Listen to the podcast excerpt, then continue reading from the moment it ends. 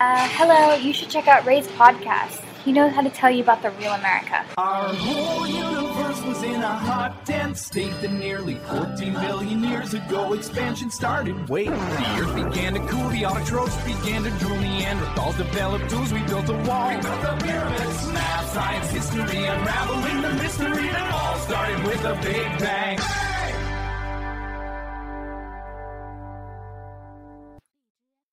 Hello，大家好，欢迎收听本期的老马侃美国，我是老马。最近这主要是朋友少啊，这只能拿旧的这帮嘉宾凑合着用，是吧？然后这 今儿又请来这位华盛顿的这位小姑娘来，艾瑞斯跟大家打招呼。哎，大家好，我是艾瑞斯，又和大家见面了。知道我都不想跟你录节目吗？哎，你刚才还是哭着喊着求我来录的呢。咱咱们假装假装我不想请你，然后线下的事儿不要拿线上来说。我求着老马来跟我录期节目。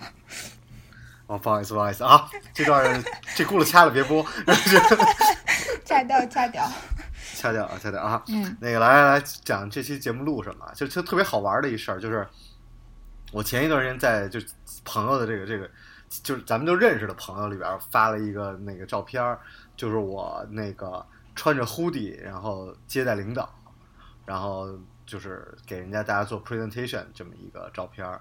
hoodie 就是帽衫嘛，就是我我可能穿的不是很正式。然后结果这张照片发出来之后，哇，各种人就是说你这个太不对了。你要知道自己的年纪，包括你自己的身份，你就是包括你也是很强烈，包括我我们家人也很强烈的说，说我这是一种不想长大的表现啊。嗯，对，就是不只是你的帽衫，还有你的颜色也也很不适合吧。反正首先就是帽衫就是错误的，其次你挑选的颜色也也不好，嗯，就是那种黄绿色嘛，就是导游穿的那种颜色，防止这个，对，防止领导团，防止领导团在参观过程中走失，就是老马起到一个这样的这样的这个角色吧。导游的作用是吗？对。我就跟那个红绿灯或者那个指示牌似的，那柱子。对，还是要给你这身穿搭一点 credit。对。然后这事儿就特别好玩，就又引出来好多那种观点。然后我就说，哎，我突然意识到自己特别排斥去穿那些很正式的衣服。然后其中一个原因，包括我理发。然后我我当时我就我记得我之前录节目讲过，就是我觉得只有大陆的男生特别不讲究自己的发型。就我一群，就我现在都有一群这样的朋友，就大大家都是觉得理发就三十块钱五十块钱就好了，就不会花很多钱去理发上。然后包括我们北京就也是，就好多人说那个北京那个一个月挣三万的，活的跟三千似的。就我觉得就我们那个骨子里有一个文化，就是说，如果你是一男生，然后你特讲究穿，就是觉得你特不爷们儿。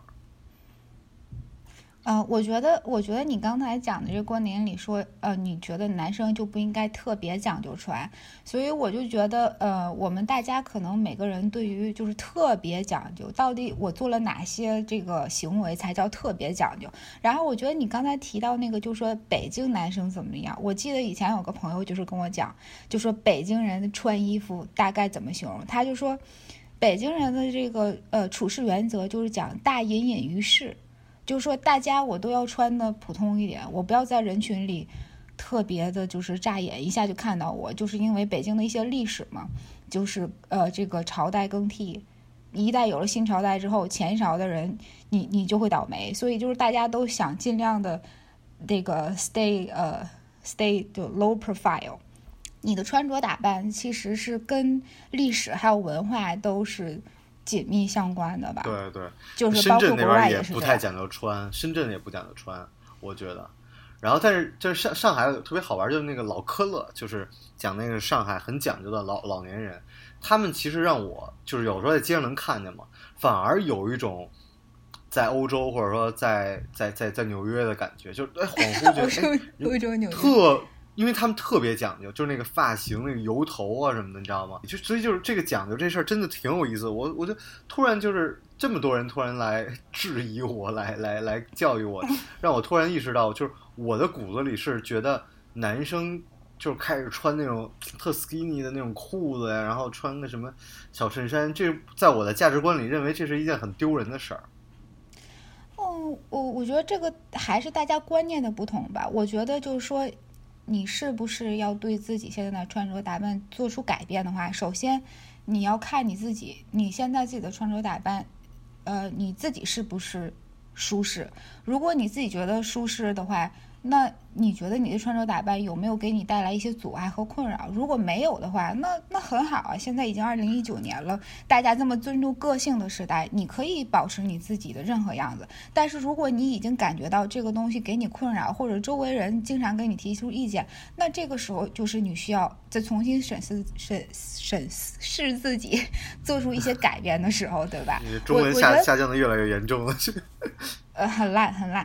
呃，英语也不怎么好。然后就是，我觉得有两句话就是可以跟大家就是分享在穿着打打扮这方面的，就是英语里面有一句叫 “dress for success”，翻译成中文是什么？就是说穿出成功，可以这么翻译吗？然后另外一句就是说 “less is more”，“less is more” 的话，它除了可以用在那个穿着打扮上，另外一个也是一种生活哲学。然后就出门穿着比基尼就够了，就不用再多穿了，是这意思吧？那个 less less 不是说就是你要穿的少的意思，它就是说你不要弄一些呃零零碎碎、乱七八糟的东西，就是不要画蛇添足吧，这样理解好点吧？然后，然后就是老马，当我们一说到老马穿的太休闲、太随意上班的时候，老马经常就爱说啊，我是北京男孩的硅谷风。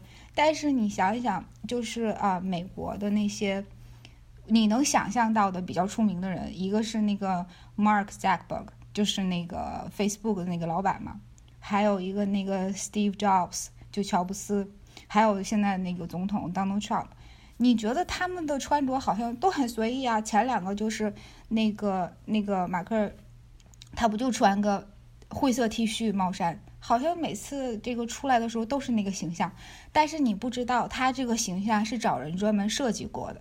他那里边那一句那个那一件短 T 恤就四百多刀，他的一柜子里都是，他一柜子里都是十几件一样的 T 恤。就是说，你看起来很随意的每个形象，其实都是都是精心经营的，他都有一个，他都是想为了给你一个印象，来营造出来这样的。然后那个。乔布斯的他那个黑黑色高领 T 恤和牛仔裤，他那个也是精心设计过的。然后人家他他说我每天都穿一样的理由，就是说我有我我的时间需要花在更重要的事儿上，我不用花在穿着上。可是对于我们普通人的话，其实你怎么样展示你自己，你的穿着打扮其实是你给人印象的里边很重要一个部分。然后那个美国总统 Donald Trump。他，你感觉好像呃，在电视上出现的时候，就是就是衬衫西装嘛。但是我跟你讲一点，可能大家都没有太注意，就是他的领带，你知道吧？就是他有的时候会打红领带，有的时候会打蓝领带。当有一些那个 emergency 的时候，他打的一定是红领带。就是说，就是说，其实穿着打扮这个东西，它是跟文化还有这个历史、政治很多东西都相连的。只是说，我们有的时候你没有花那么多心思，心思去看它，所以就觉得哦，不那么重要。但你说这事儿特别好玩，就是 说这个有文化的有钱人跟没文化的有钱人在穿着打扮上有什么区别？就没文化的有钱人，他喜欢把钱都露在面上；有文化的有钱人，他的那个穿着让你觉得特别舒服。但这又是一个，就是我们过去老觉得有那种特别讨厌那种标标签儿。但其实这种标签儿还真的就挺不一样。比如说，你我咱俩那天发照片就看说说，哎，这这是 A B C，他这个人是 A B C，其实他都不需要说看他的那种简历什么，你就看他穿着，你就感觉到，你看他那身材，然后那个头发，那照片拍照片那姿势，你就知道这是 A B C。就我跟芝芝聊这话题，我就说穿着这事儿，他说他说有的时候你你看，就是他们因为在赌场嘛。他见的那个所谓的有钱人也都非常有钱了，但是他说：“你看，他们就就是在澳门，就他你总能发现这个人是大陆来的，他也买很好的衣服，也买。他当时给我举了一个什么例子，就是什么纱纺的连衣裙。他说他他在澳门一看就知道说这是一一定是一个黄色的纱纺连衣裙，一定是一个大陆的女生。就是嗯这件事儿，我后来甚至夸张到，就是我在地铁里，我甚至会发现那女生她的走路的姿势，我就知道这女生大概是一个什么样的女生。那比如说，比如说这女生如果，哎，我我我我不能说绝对啊，就是比如这女生她走路，她先抬膝盖，然后踢小腿往前走，哎，我觉得这女生就会挺好看的。哇，看看嗯老马这这眼神儿，这精力，哎呦，这这给我给我对对，闲着没事干得。你嗯，我觉得你刚才讲到的就是一个，嗯，就是你形象形象当中，除了穿着打扮，另一方面就是说你的你的这个姿态，就是说你的 posture，还有你的这个仪态，就包括你的这个动作。嗯，我觉得这方面其实是你呃，就是除了穿着打扮之外，另外一个特别重要的方面，就是说我们讲的，就是说气质，就是说美有很多种，大家就是如果我们一说哦，这个女生特别美，可能我想的美跟老马想的美就不一样，因为大家喜欢高矮胖瘦都不一样嘛。但是如果我们讲到说这个人特别有气质，不管男生也好，女生也好，我们大家想象的有气质，其实都是呃。差不多少的，大家想的都是一个人可能站的特别直，他不会弯着腰、伸着脖儿，或者是他他这个呃待人接物上面都给人一种特别儒雅的感觉。就是说，你的穿着很重要，但是你你的这个 posture 和你的仪态其实更重要。有一次我跟新加坡人在一起，然后那新加坡人就我们一起爬山嘛，他说说我靠，我觉得你特特像美国那种那种 college student，你那走路的姿势穿的一身 AF，他对，然后我说啊，我说我真的没有意识到，但是这些东西会慢慢成为你的标签啊。呃，你在有意或者无意当中，就是被就是去模仿或者是被改变吧。我们很多时候其实对自己的认识都都不是那么完整，不是那么透彻吧。所以就是，呃，就是循序渐进吧，就是就是属于是你对你自己认识的一部分。就像我刚才讲的，就是。你你想的你自己，你想你想成为什么样的人，然后你做一些事情，在别人眼里你做的这些事情变成一个标签，然后这些你周围的人把这个标签贴回到你的身上，然后一开始的话，你就是一个透明的人，别人都看不到。当你被贴满了一身标签之后，你才形成了一个在别人眼里的形象。然后你不能说。不要给我贴标签，我不是你看的那样。但是你做的那些事情反映到别人的眼里，就是那一个个标签。如果你你身上某一个标签你自己不喜欢的话，其实你不要怪周周围的人。你能做的话是看看你自己有些什么东西可以改变。就好像你在工作，呃，不好意思了，举老马的例子可以吗？就是说你在工作里，你在工作里，可能大家觉得哦。呃，老马虽然那个职位很高，但是我感觉可以和他打打成一片。一个是老马这个人他特别 nice，另外一个可能是你给人的那种，就是你的穿着打扮可能没有给人感觉你你在那个高的位置上。你看其他的照照片里其他领导，人家最次的也也穿了一个白衬衫吧，你是唯一的一个 穿了帽衫的，所以就说你没有融入到呃你当时所在的那个环境里吧。就是穿着，一个是对你自己的尊重，另外一个是也是对别人的尊重吧。我我觉得这有有有一点是我过去过于自信了。其实我在现实生活中，我觉得有时候我是非常自卑的，然后很多时候我又是盲目自信的。就是我现在有时候特别分两极，这这也特别讨厌。对，但是我我其实觉得特别好玩的一点就是我的长大，就是我觉得我我在变的过程当中，就是我。在不同阶段，我有不同喜欢的人。比如我在读书那阶段，我特喜欢那种 hip hop 那种，你知道就是那种我特 gangster 那种，你知道我 就很喜欢穿大金链子嗯，裤子脱到对一半的那种。对对，就是我，就是我爸妈他们去美国看我的时候，他们一直在讲的一句话，就说：“哦，你能不能不要把内裤露出来？你就是你。”我说就必必须都这样，我们这儿都这样，然后就，然后就我在那个年龄就特喜欢那样，然后那个对，然后但是现在这个年龄，然后我就发现自己特喜欢的一群人，包括我前呃就前几天，然后那个去见见了一个朋友，就是我们真的认识很久，我可能还在美国的时候，我们就电因为电台认识，然后一直没见面。然后那那哥们儿是澳洲的，就是他可能大我几岁，然后他出来一聊天，然后我就对这人就是特别有好感。你知道，就是就是这种人面对面，他一说话你就知道，哇，这个人很有学识。比如他用的英文词是特别高级的，然后他说话就充满着那种克制，然后他特别擅长去夸奖你之类，就是你知道这个人一定是一个嗯受很好教育的人。所以我其实有的时候很讨厌那种中国的那种，就是让你速成英语，你知道吗？教你说，哎，你知道美国人也就五百个词，我说拜托，我们大家稍微受点教育，你说的每个词。你讲话的方式其实都代表了你的受教育程度，只是我过去受教育程度可能比较低，你知道，然后就，然后所以我特别不讲究这个。但其实现在来说，我认识身边那些比我好，我觉得有能力比我强、比我优秀的人，我为什么喜欢他们？其实就是因为这些东西，就是人家可能就是其实心里瞧不起我，但是人家那个面儿上，人家就是跟我谈话那个方式，包括人家那个穿着，然后甚至包括生活习惯，就是很多人觉得哇这太装了什么的，就虽然也有，但是我个人还是很欣赏的。有的人你知道就是会早晨六点钟起床，然后去健身房一个小时，然后七点钟开始吃饭，对，然后包括高管，人家一起吃早饭，不是不是你讲的，你你的是那种生活模式，然后就是 钓个鱼什么的，但真的就是高管，大家开始就董事会一直在那吃早饭，然后开始讨论今天一天要做什么，我就觉得很好，虽然我做不到，但是我就很羡慕。然后那其实我应该向人学习，对吧？我不应该说哇人家真好，然后自己该怎么着怎么着怎么着，那这其实就就挺傻的了。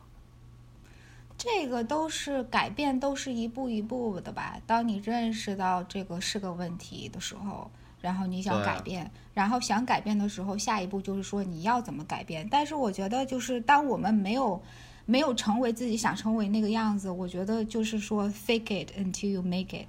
我觉得这个还是这句话我特别喜欢，这句话我特别喜欢，就是 fake it and make it。就是之前我忘了谁跟我讲，还是可以的，嗯，对对对，就有的时候。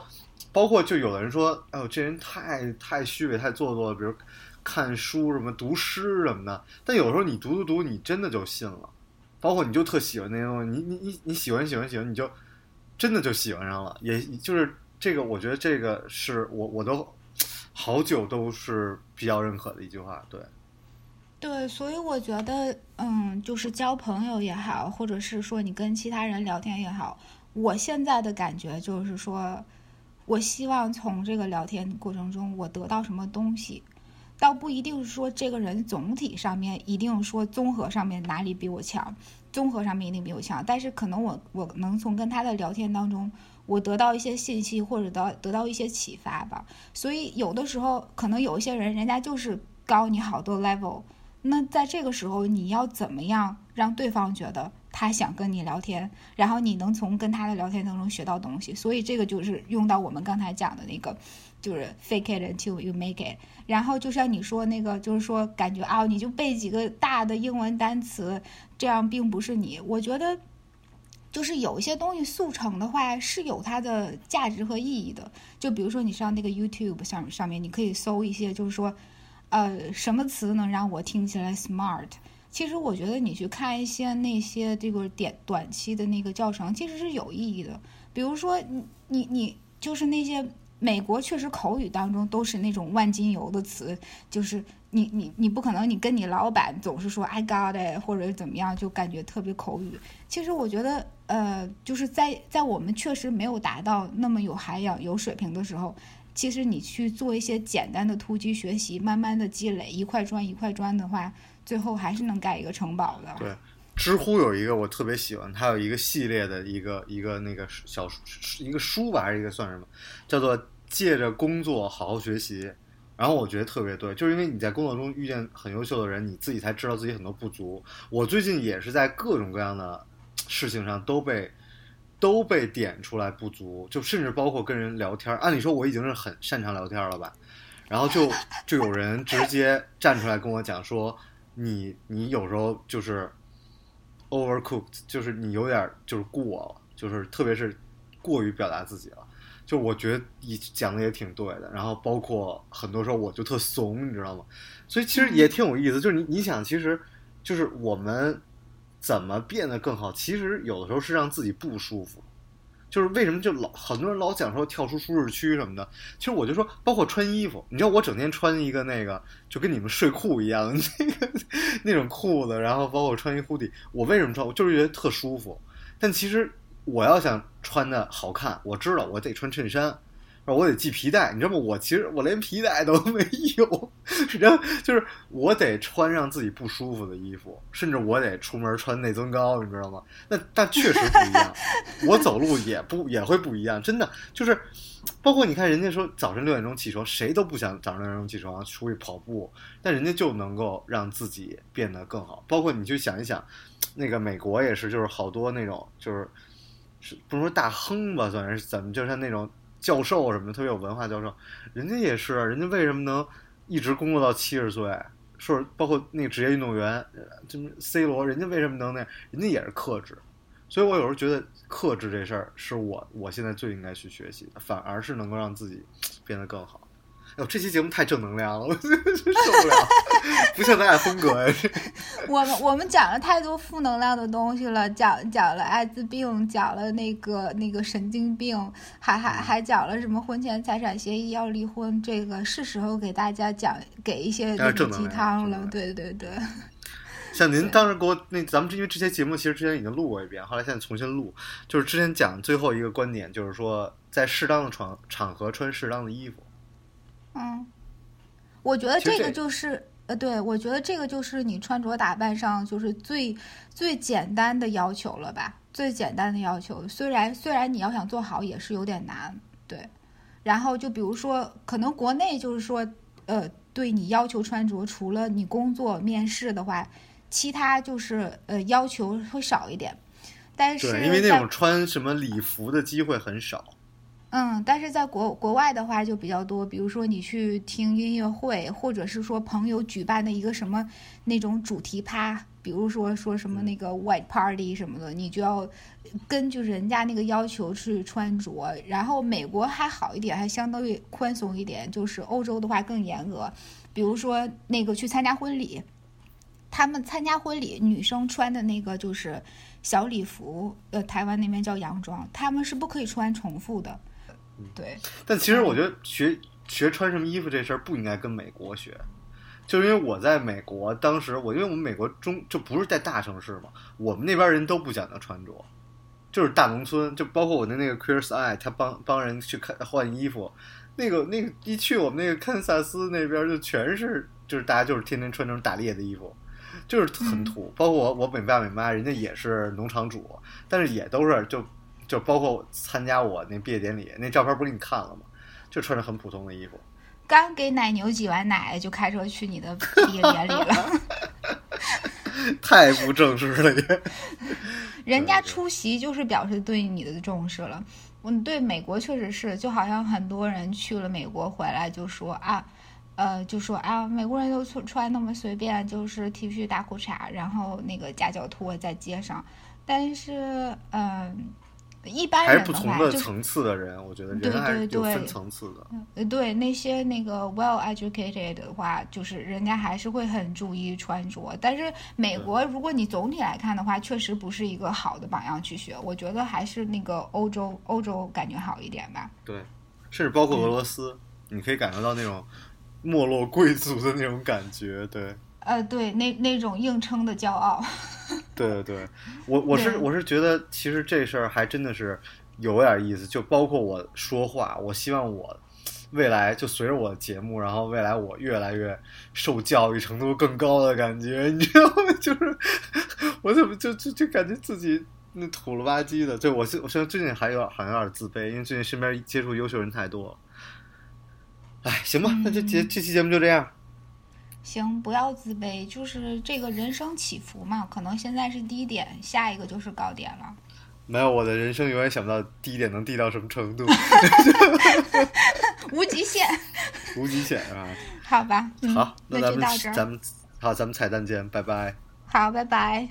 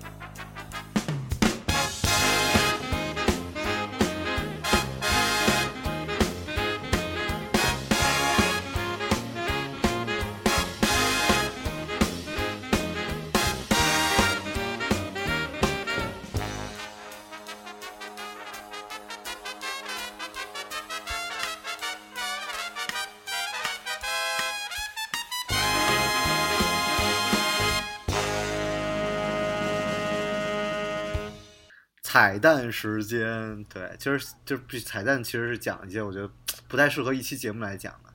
就你知道，我最近认识一个就是在这个整形医院工作的一朋友，然后那个聊到一事儿，让我就特大为震惊。首先，我对整形这事儿没有任何的歧视，真的没有任何的歧视。特别是我，我就当时在美国的时候，我觉得那个为什么有钱人好看，就是有钱人能经常做手术，你知道吗？就就动不动就做，就是那那个他，所以你身边接触那年纪大的就真的好看，那那都是钱堆出来的，是吧？所以我对这事儿其实也没有什么特别大的，就是说想法。但是他给我讲另外一事儿，让我觉得特值得跟艾瑞斯聊一下，就是他跟我说，他说你你知道现在来我们这儿做整形的，因为他们做完就是你交完钱要去带去体检嘛。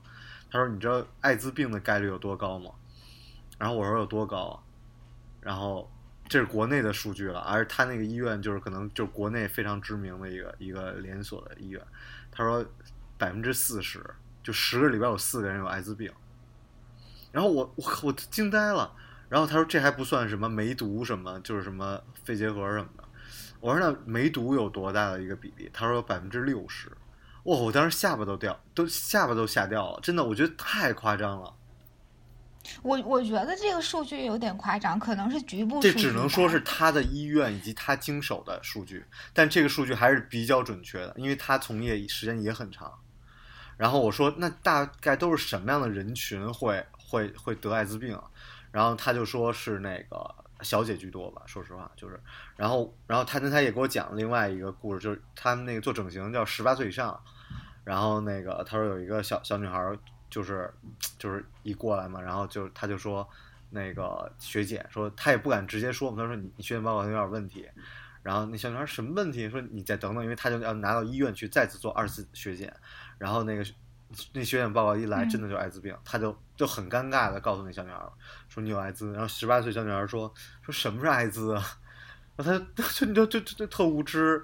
然后说你赶紧回去跟你男朋友去去那个去聊一下。他说我就一个男朋友，就一查她男朋友也有，然后就是就是特别的，那她男朋友大概十岁嘛，就二十八岁，就是这事真挺恐怖的，而且而且他后来讲就是说，嗯，还甚至还有就是不是特别那种正规的医院，然后就算你有比如有梅毒什么的，医院医生都愿意冒着风险就给你加钱，然后给你做整形，然后我当时觉得这个。太恐怖了，你知道吗？嗯，这个这个传染病的事儿确实是很恐怖。但是你刚才说的那个，就是之前我们私下聊，你不也说啊，医生命都不要，就为了钱给做手术？其实不是这样的，就是呃，就是国内也好，国外也好，就是给你做手术之前都要给你做这个，就是各种那个疾病的，就是尤其是传染病的筛查。这个是一定的，因为因为那个手术室就就固定的手术室嘛，一手术室一一天他要做好几台手术，他这个手术呃，他给你做筛查，一个是想就是确保，呃，就是说保护医护人员，就比如说在可能在这个手术过程中，医术医护人员割破手了或者怎么样，他他能第一时间的去做这个嗯这个阻断，另外一个是呢，他是如果你有就是比如说。那个肺结核呀，或者是艾滋病，其他的就是传染病的话，他会尽量把你这个手术安排在后边，这样的话可以减少给其他做手术的病人被传染的机会。你想，如如果把你安排在这一天的第一台手术，那清理清理这个手术室的时候，可能有有有哪一点它漏掉了，然后第二个病人进来手术，可能你的这个病就会传染给第二个病人。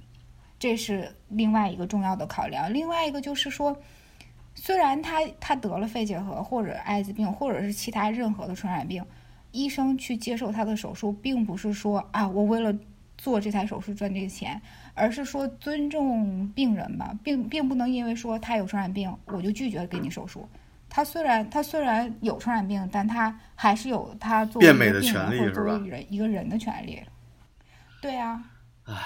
反正这事儿我是我没想到你会从这个角度来想这件事情，所以跟你聊这种事情，真的你的角度会非常的不一样。我就从来没有想过这个角度来想。对。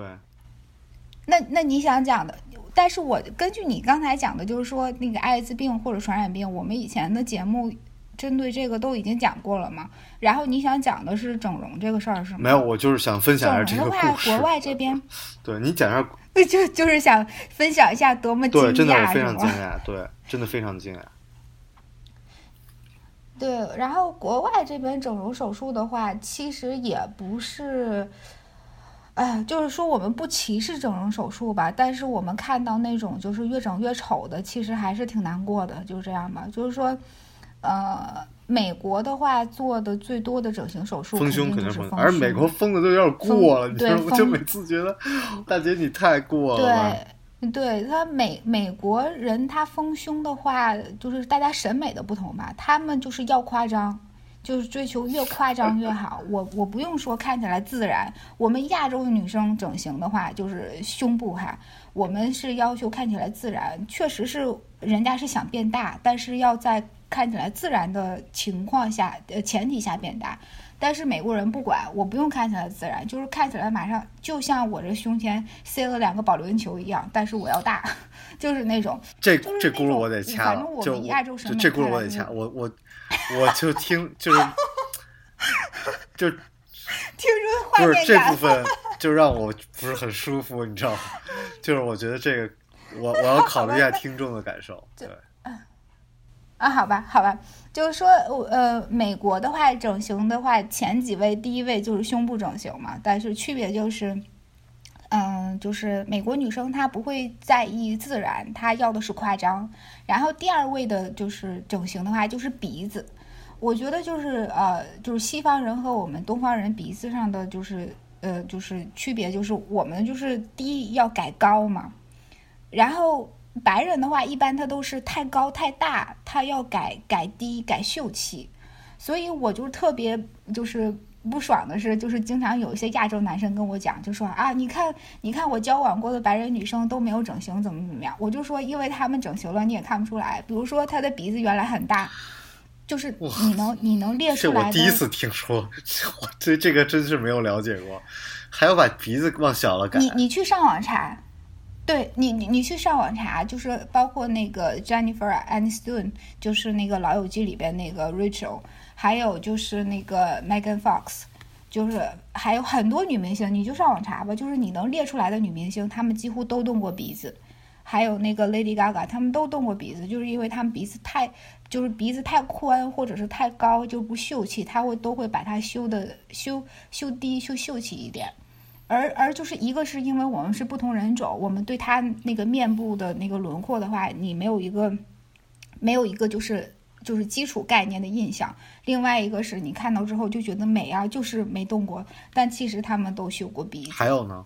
他们现在最多的比较流行的就是那个打针了，就是打那个就是呃，就他们就叫 duck lips。你知道美就是那个白人的他的嘴都是偏薄的，就是特别薄。然后现在不就是你说的是白人是吧？没没有金凯说黑人。黑人好像不需要这了吧？这这 这种就是种那个白族太歧视了，这节目这这这这这不是这不是歧视吧？就是我觉得事实哦是事实，加入观念是哦观念，这是两码事儿。我们我们说我们说，对我们没说薄嘴唇不好看，对吧？如果我们说薄嘴白人都是薄嘴唇，白嘴唇不好看，这个你就有点歧视。但是我们说。呃，白人的嘴唇相对来讲薄点，这是一个事实，就是谁看到就是能承认的一个事实，这个不是。但是我就是我觉得我的审美观念里没有这么细致，就我的审美观念里，我没有办法去说，哎，这女孩嘴唇真好看，我就没 从来没有过，就是从小到大没有过说没有吗？我觉得男生没有，我觉得男生看女生，对我觉得男生看女生看嘴的还是挺多的。就是你脸上的话你肯定第一眼就是看。我们都是学艺术的 我们学艺术的，而且我们都有发现美的眼睛。太发现美了。行，那个这我觉得这这个讲整形让我不是特别舒服的一个话题，因为跟我的大的跟我的大的价值观有点相左，就是我还是觉得各有各的美，就是我不知道怎么说，因为唉，这真的不太不太不太想说这个。得，这期节目就这样，我不想聊我不想聊的东西。好吧，对等你也长大之后许很多我们再聊。对，如果对，如果很多听众就留言说，我特想听美国整形，留言再想录一期听。啊，没问题，没问题。那今天就到这儿。好，我是老马，哎，我是拜 Iris。拜。本节目的数据啊，纯属个人观点，没有经过调查，也不负任何责任。